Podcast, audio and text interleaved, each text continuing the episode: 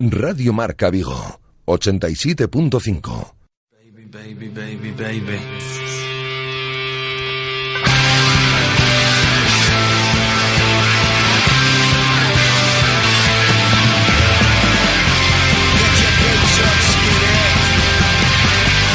T4 Vigo, con José Ribeiro.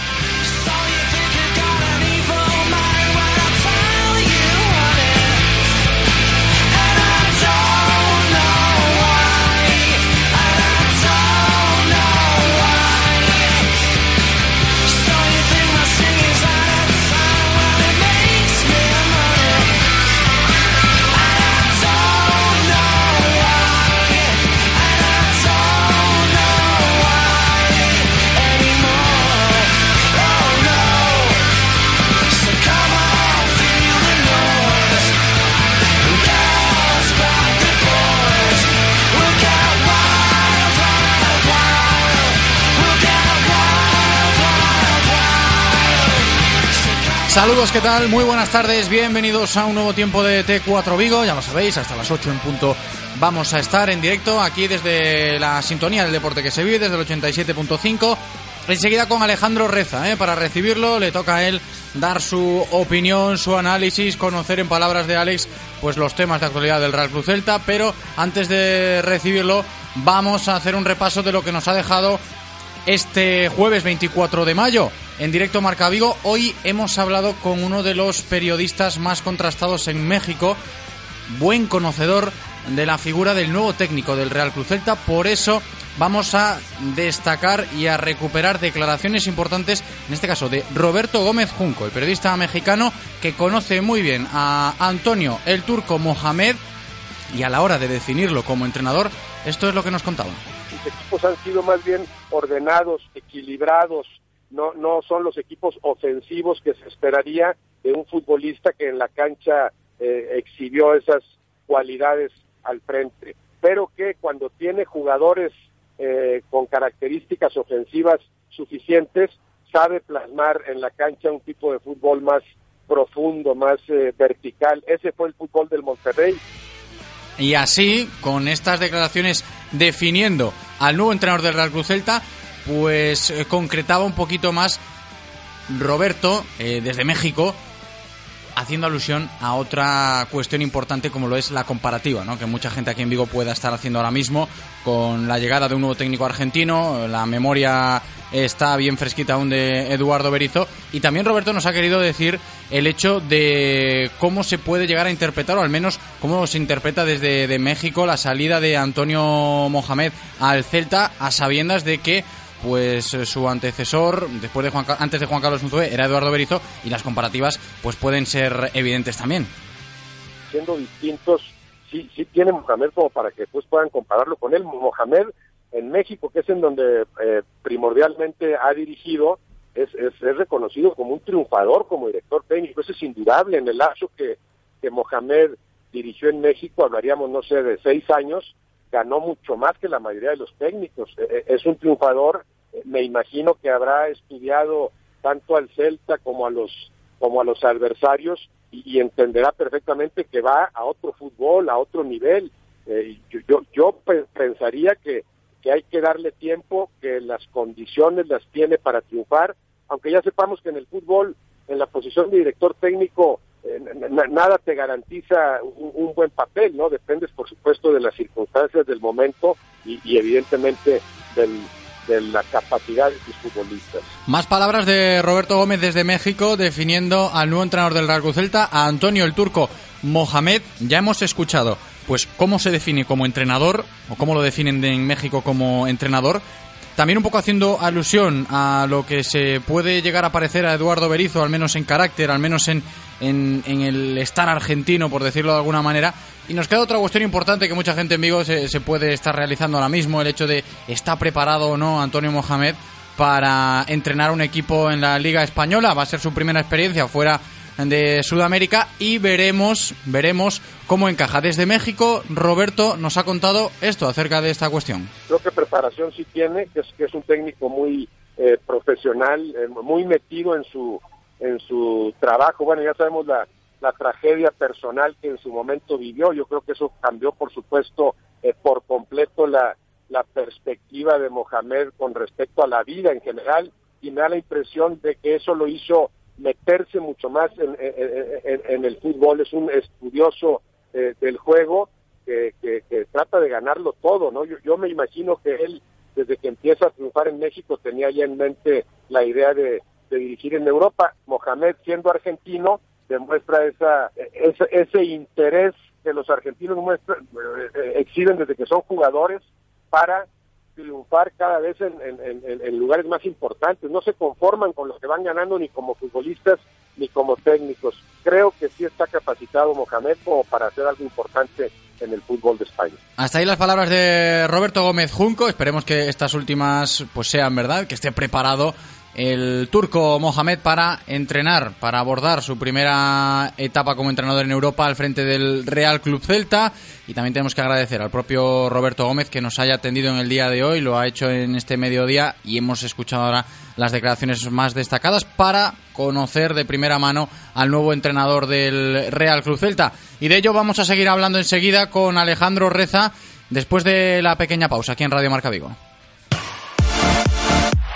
Radio Marca, el deporte que se vive. Radio Marca. Si sabes de coches, todo el mundo te pregunta que qué taller me da más confianza, que cuál es el mejor sitio para comprar un seminuevo, que dónde hay más ofertas en repuestos y revisiones.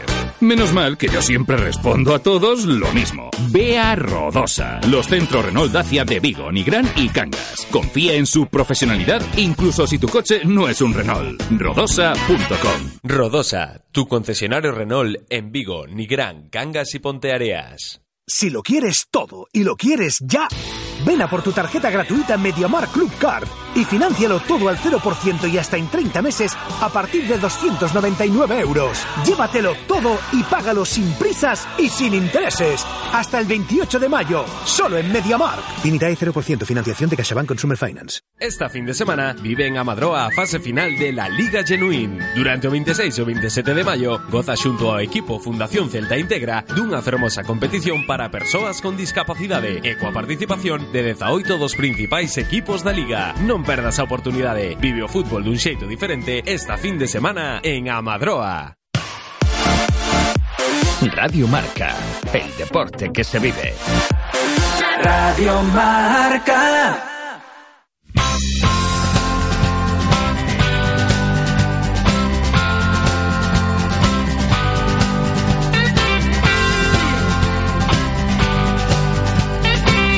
T4 Vigo con José Ribeiro. No quiero ser soldado, no quiero ser el hijo del patrón. Continuamos en riguroso directo aquí en Radio Marca Vigo, tiempo de T4 hasta las 8 estaremos con Alejandro Reza para seguir hablando del Real Club Celta, que es lo que toca. ¿Qué tal Alex? ¿Cómo estás? ¿Qué tal José? ¿Cómo estamos? Muy buenas. Bienvenido, buenas tardes. Muchas gracias. Que sean buenas. Tenemos que hablar, evidentemente, del nombre que está en boca de todos, ¿no? Antonio el Turco Mohamed. Y faltabas tú esta semana, hemos ido, pues, eh, recopilando voces de, bueno, la gente hablando sobre Mohamed, conociéndolo un poquito más. ¿A ti qué te parece? Pues, si te digo la verdad, hasta que salió el nombre no, tenía ni idea de quién era, no había escuchado hablar nunca ni, ni su nombre. Eso por lo menos era, era lo primero que mucha gente aquí eh, se le pasaba por la cabeza, ¿no? El hecho de, mm. de, que no estaba, pues ni mucho menos en esas quinielas, que quizás era una baza que se había guardado el Real Cruz Celta y así lo ha demostrado. Claro, yo precisamente que ni soy un aquí un crack del fútbol internacional y si ya me cuesta seguir la Premier o la Liga Italiana, vamos, como para seguir la, la Liga Mexicana, ni, ni, ni de coña. Pero bueno, un poco cuando salió el nombre lo fui viendo, estuve leyendo un poco qué contaban de él por Sudamérica, ¿no? Un poco viendo así el palmarés, lo que había hecho, lo que hablaban de él, sus entrevistas, lo que cómo habla, cómo se define él a sí mismo y me me parece un tío me, me transmite ilusión. Es cierto que me genera desconfianza el hecho de que no haya eh, no, no sé si desconfianza, desconfianza es la palabra, pero sí que, bueno, el hecho de que no haya entrenado todavía en España, pues puede ser ahí ese factor de riesgo, ¿no? Pero sí que escuchándolo hablar me transmite cierta ilusión. ¿No? Y después de esta temporada que hemos tenido, que hemos hablado aquí muchas veces, ¿no? Hemos definido como pereza, una temporada de con muy poquito con muy poquita salsa, con muy muy poca ilusión, pues este, ¿no? este punch nuevo que, que viene con el turco Mohamed, pues por lo menos ilusiona y ya parece que hay ganas de que vuelva a empezar el fútbol otra vez. No, sobre todo hay ganas de, de que llegue de nuevo a Vigo, Mohamed, y que por lo menos se le pueda ver en persona ya de nuevo. Ha estado fugazmente, ¿eh? el otro día ahí cerrando el último acuerdo para hacerlo oficial. Luego hay que insistir en lo que está sucediendo, ¿no? El turco ahora mismo está en Argentina cerrando sus asuntos y volverá en los próximos días para eh, ver cuándo se presenta oficialmente. Entendemos que en el Estadio Municipal de Balaidos veremos cómo actúa el Celta en este sentido para eh, llevar a cabo la presentación oficial y también... Yo me lo encontré por el centro de... Sí, digo, el otro día, ¿lo has visto? Sí, yo me lo, me lo encontré muy cerquita de, de- de la sede, en la calle Ursáis, iba ahí con su representante, intuyo que era, eh, iban allí con un atuendo bastante peculiar, ¿no? No, porque también se habla del atuendo, ¿no? O de las pintas, Sí. por a- hablando mal y pronto, de, del nuevo entrenador ¿no? del Real Club Celta. Sí, estaba haciendo unas, unas compras por Rigo. Sí, claro, todavía se notaba que nadie lo conocía, ¿no? Y que todavía era muy pronto como para ponerle cara, que nadie lo, lo, lo paraba, pero sí que fue lo, lo- no, era, era, era llamativo verlo. Yo que ya había visto su cara cuando lo vi, dije, anda, si este es el, el turco.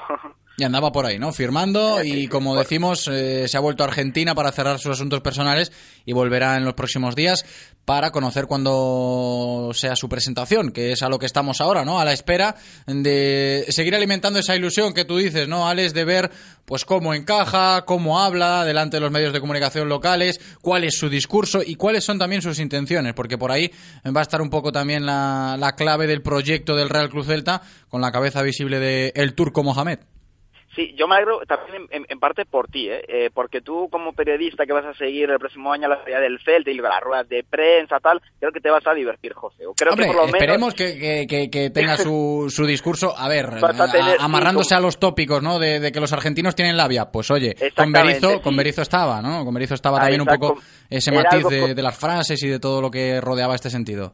Claro, era algo, tú con Berizzo siempre podías sacar algo ahí, algo, ¿no? Eh, Siempre te dejaba esa, esa, esa frase bonita y, ¿no? Por lo que parece el turco Mohamed es un es un entrenador que con la prensa, aunque al parecer no es que hable mucho con la prensa, pero sí que cuando habla eh, no deja a nadie in- indiferente, cosa que, bueno, pues está bien, ¿no? Da, da, da. Ahora lo importante es que también dentro en, el banquillo de, de rendimiento. Yo, escuchando hablar a gente que sí que controla bastante de fútbol internacional, la, la gran mayoría, más allá de que no parece que nadie se pone de acuerdo en ese estilo de juego, casi todo el mundo dice que al final se acaba adaptando a lo que tiene, ¿no? Y que Sí, bastante- precisamente Alex nos, nos decía el gran periodista mexicano contrastado allí en su país, tiene casi un millón de seguidores en Twitter, Roberto Gómez Junco, que, que escuchábamos ahora en este inicio de T4 repasando sus declaraciones, hoy en directo Marca Vigo, pues lo hemos llamado para que nos explique un poquito cómo es Mohamed como entrenador y precisamente hacía alusión a eso, ¿no? Que tú comentas, el hecho de que como técnico eh, allí en México lo han visto y sobre todo en Monterrey, Roberto Gómez es de, es de Monterrey, este periodista mexicano,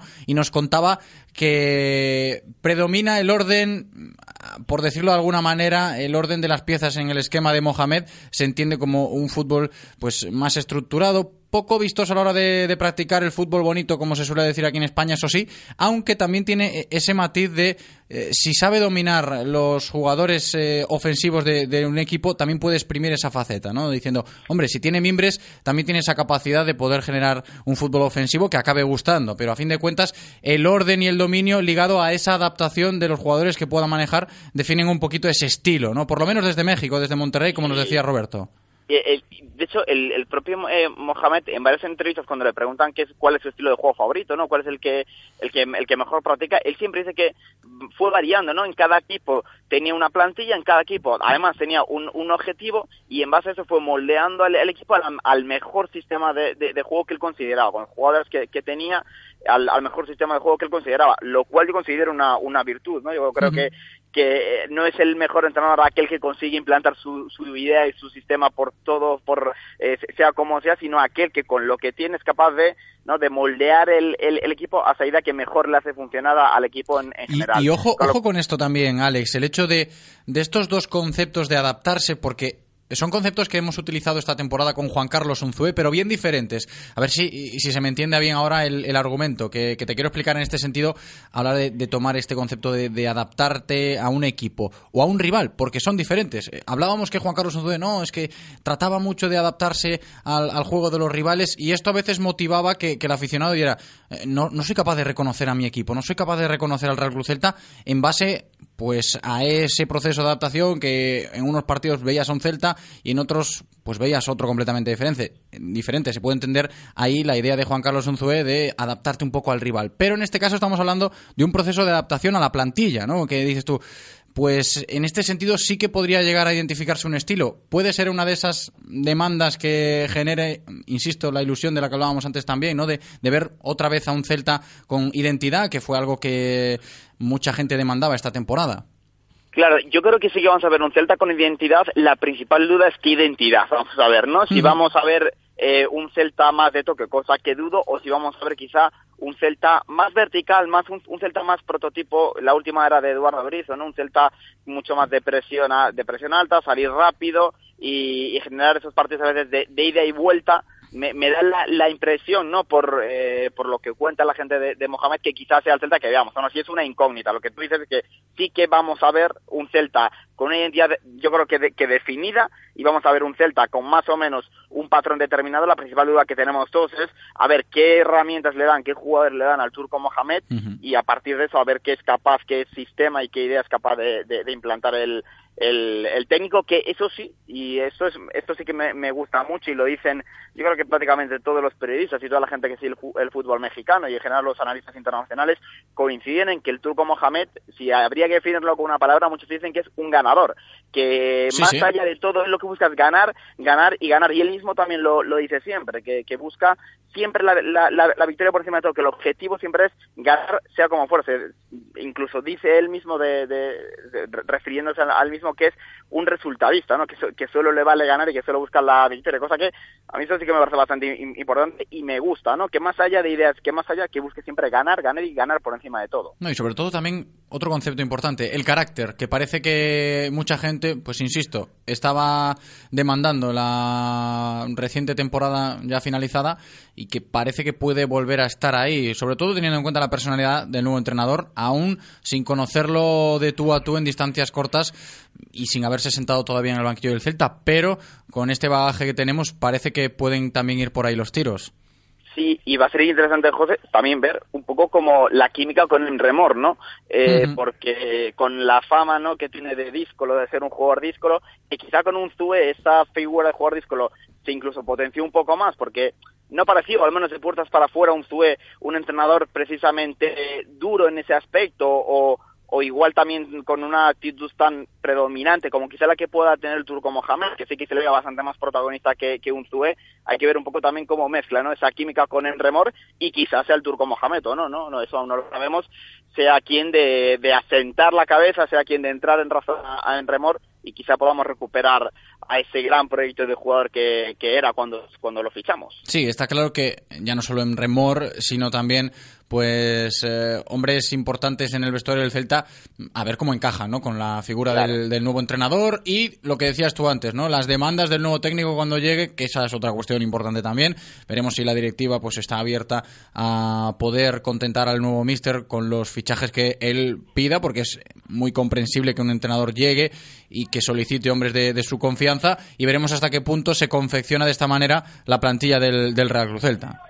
Sí, seguro. Aparte, ya es habitual, ¿no? Cada vez, y no solo en el Celta, cada vez que llega un entrenador sudamericano, desde allí, desde, desde el otro lado del charco, empiezan a salir rumores de jugadores que de repente interesan todos. Pasó con, con Berizzo, que incluso bueno, llegó a, se llegó a traer a, al Tuco Hernández, que uh -huh. a posteriori fue un futbolista fundamental en los esquemas de, del Toto. Yo creo que es un jugador que acabó calando y mucho en, en y al que se le tiene mucho cariño. Un jugador que, por cierto, incluso puede volver a tener esa figura importante que dejó de tener con un CD, quizá ahora con el turco Mohamed, habrá que ver, vuelve a tener esa. Me esa da a mí que principal. sí, ¿eh? me da a mí que la Yo, sonrisa en la cara del Tucu. Sí cuando sí. se entera de que el nuevo técnico pues es de, de este perfil, yo creo que, que, sí que se le ha escapado la sonrisita al Tucu. ¿eh? Veremos, veremos cuál es el rol, pero puede ser, puede encajar ahí en ese sentido también. Sí, y, y, a ver, además, eh, lo que tiene, ¿no? lo que le traen y, y, lo que pide, parece que un poco en las, en el, eh, digamos, el perfil de jugador que quiere entrar, ahí sí que coinciden, tanto directiva como entrenador, y falta ver un poco los, los nombres, ¿no? Porque ya sabemos que el Celta también trabaja mucho la Secretaría Técnica por su cuenta, que llevan ya un trabajo ya muy avanzado con muchos jugadores de, de visionado, ¿no? Y que realmente llega hasta a verano en ese último tramo que falta negociar, ¿no? Y ver qué opciones no, En ese sentido, mira Maxi, como llegó el año pasado, por ejemplo. Exactamente. Maxi llegó, eh, eh, Lobotka tampoco era una petición, fue un trabajo puramente de la, de la dirección deportiva, no, no, no, fue, no fue una petición propia del, del entrenador. Quizá la, la gran mayoría de jugadores acaban siendo eh, digamos, fruto de, del trabajo previo, de muchos meses antes, previos a la llegada del, del entrenador de la dirección deportiva.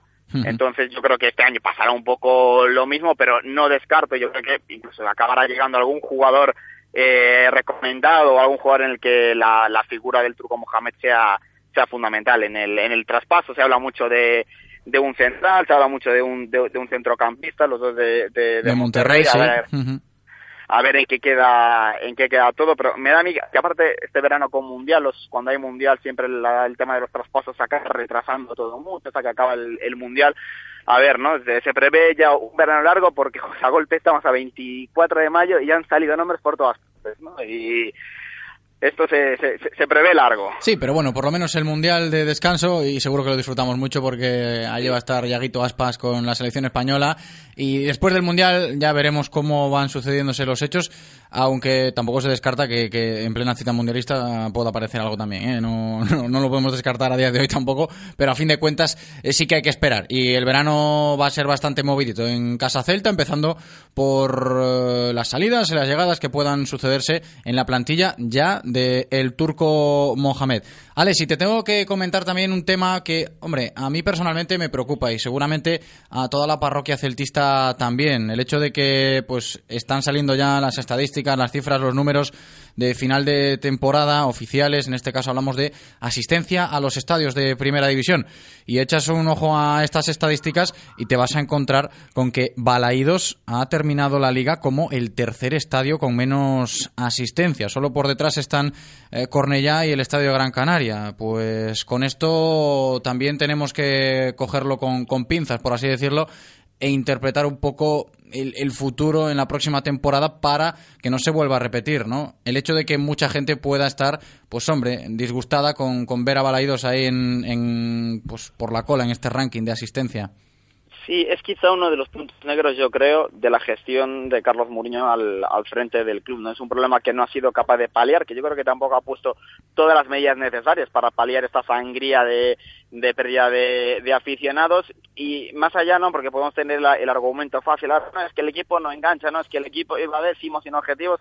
No, bueno, pero es que la sangría la ha habido en UEFA, la ha habido con el equipo luchando por incluso por puestos de Champions. La, la sangría, la, o sea, el Valellos pierde aficionados desde hace mucho tiempo. Y el problema, eh, yo, yo, yo creo que no hay un, un- un único motivo, un, o una única razón. Yo creo que es la- el, el conjunto de, de- de varias razones. No, no creo que los horarios sean tampoco nada, nada demasiado importante, ¿no? Porque es siempre un argumento al que se tira mucho, pero no, es lo de los, horarios, es que es para todos, ¿no? Es como quien se queja de que el césped está muy alto o muy corto. El césped está para los Justamente. 22 que están sobre el terreno de juego y uno va a ganar y el otro va a perder. El tema de los horarios, pues oye, el estadio de Ipurúa, que está hasta la bandera, o el estadio de Mendizorroza, que también está hasta la bandera, Sí. o el propio Reazor, que también esta temporada pues eh, tuvo cifras muy buenas en este sentido y está bien colocado en este ranking, pues tenían estos horarios y han jugado Claro. estos equipos partidos a horas complicadas, como el Real Cruz Celta evidentemente también, pero por ahí no puede estar eh, la base o el problema es que principal. en, en, en, en tema horarios, incluso el Celta no, no se puede quejar porque no fue ni mucho menos de los equipos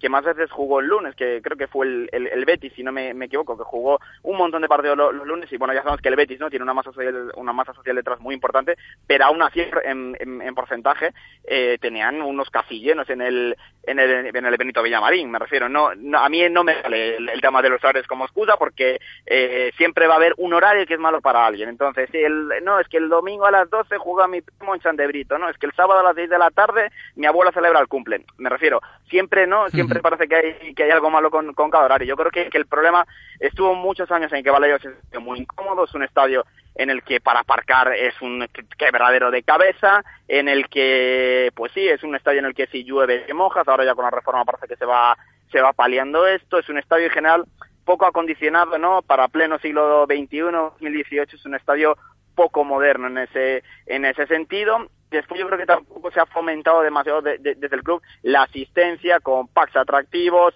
con los precios de los abonos, bueno, eh, no son ni mucho menos de los más caros, de hecho están en la parte baja en cuanto a precio de la, de la primera división. No sé, me faltan a mí algo de, de iniciativa de... Ahí va a estar otro de los pilares del verano, ¿eh? la campaña de abonados, Alex. Sí. También para paliar este problema, que no deja de ser un problema para el club. Y ojo porque venimos en una temporada muy mala que puede haber desenganchado a mucha gente y esto se puede acabar notando en la campaña de abonados, porque yo creo que ya se, ya se notó en la campaña de enero, en la campaña de, de abonados anuales, y después de esta temporada, en la que no la sensación principal ha sido de, desenganche del equipo, esto lo puede se puede notar y mucho en la campaña de abonados. Entonces, a ver qué inventa el club, a ver qué, qué forma de, de no de, de atractivo, de ya no sé, ¿no? De hay que intentar que, intentar que el celtismo cale más en la ciudad, intentar que sea algo, ¿no? A la que, eh, que se enganche mucha más gente de la que de la que se engancha por ahora. Sí, está claro que también va a pasar factura, ¿no? Lo vivido a nivel de ánimos esta recta final de año con Juan Carlos Unzué en el banquillo, pues el aficionado del Celta lo ha notado y sin ir más lejos, el último encuentro contra el Levante, aún lo comentábamos aquí en plan de broma el otro día con los chicos del Celta B, hasta parecía que había más gente en Barreiro que, el sábado en, en Balaídos contra el Levante. Por eso las preocupaciones que yo comentaba, ¿no? De que a ver cómo se gestiona la campaña de abonados este verano y a ver cómo se lo toma el Real Cruz Celta, ¿no? Si reacciona también en este sentido y hacia dónde pueden ir los tiros. Sí, eh, yo ahí sí que uf, eh, el club en, en, en, esas cosas nunca sabes por dónde va por dónde va a salir, ¿no? Por eso, por eso lo digo, claro. Que la lanzarán pronto, ¿no? Porque sí que ya es 24 de mayo, ya la temporada acabó hace, bueno, oficialmente acabó hace poco, pero para el Celta acabó hace ya tiempo. Eh, y yo creo que cuanto antes la, la lancen, ¿no? igual antes pueden coger al, al celtista con, con ganas de, de fútbol y a ver qué incentivos ponen yo va, a haber que esperar también, yo creo, o no sé muy bien cómo van a hacer el tema del filial, porque en caso de que una posibilidad remota, ¿eh? pero bueno, pues ahí es, es una posibilidad de que el Celta vea Hacienda, ojalá, eh, a ver incluso cómo hacen, ¿no? Si claro, te daría acceso a los partidos embalaídos del filial, etcétera, etcétera. ¿Te refieres a esto? Entonces, intuyo que entraría, creo que el resto del Sevilla en su día y el, el, Barcelona lo incluyen gratuito en el carnet con el equipo, siempre ha sido, siempre ha sido eh, adicional. Bueno, a ver... en Barreiro sucede lo mismo, ¿eh? puedes entrar con el carnet de socio. Claro, mi, mi, mi, duda es si en Barreiro pasa eso ahora en segunda vez, en caso de que ascendiera al Celta a segunda sí, claro, si se mantiene o no, claro, sí, sí, sí intuyo que sí, o vamos, me, me, sorprendería mucho que cambiar que cambiar esa, esa política, pero bueno, a ver en qué queda, ¿no? Pero desde luego que va, va a ser una, un momento clave del, del verano porque, bueno, eh, lo que comentábamos, fue, ha sido un año no en cuanto al resultado final no tan malo, ¿no? Como es bastante malo y para enganchar a la gente necesitas ofrecer algo atractivo, eh, ya no sé si, si descuentos, pero si algún pack eh, atractivo, no sé, a ver, a ver qué, qué inventa la, la dirección de marketing del club y a ver con qué nos sorprenden. Tendremos que estar pendientes ¿eh? de la campaña de abonados y de todo lo que vaya a suceder durante las próximas semanas en Casa Celta, que no es poquito ¿eh? lo que va a suceder. Poquito ha sido el tiempo, no se, se nos ha hecho muy rápido, Alex. Esto ha pasado volando, estamos a punto de llegar a las 8 en punto de la tarde y tenemos que despedirnos. Oye, ha sido un placer, como siempre. Alejandro Así Reza. motivo para ¿Eh? hablar la, la, próxima semana. ¿Cómo? No hay problema que así tenemos motivos para hablar la próxima semana. Evidentemente, estaremos en contacto como siempre. Alejandro Reza, muchísimas gracias, como siempre, un abrazo. Un abrazo, un abrazo.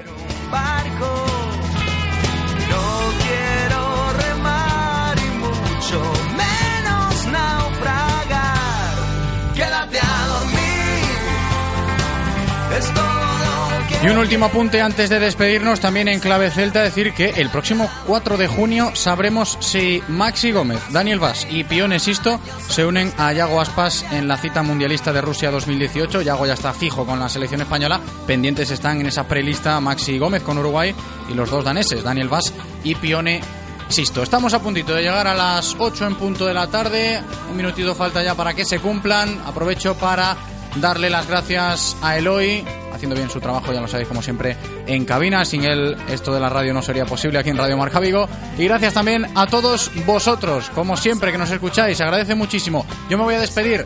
Hasta mañana. Chao.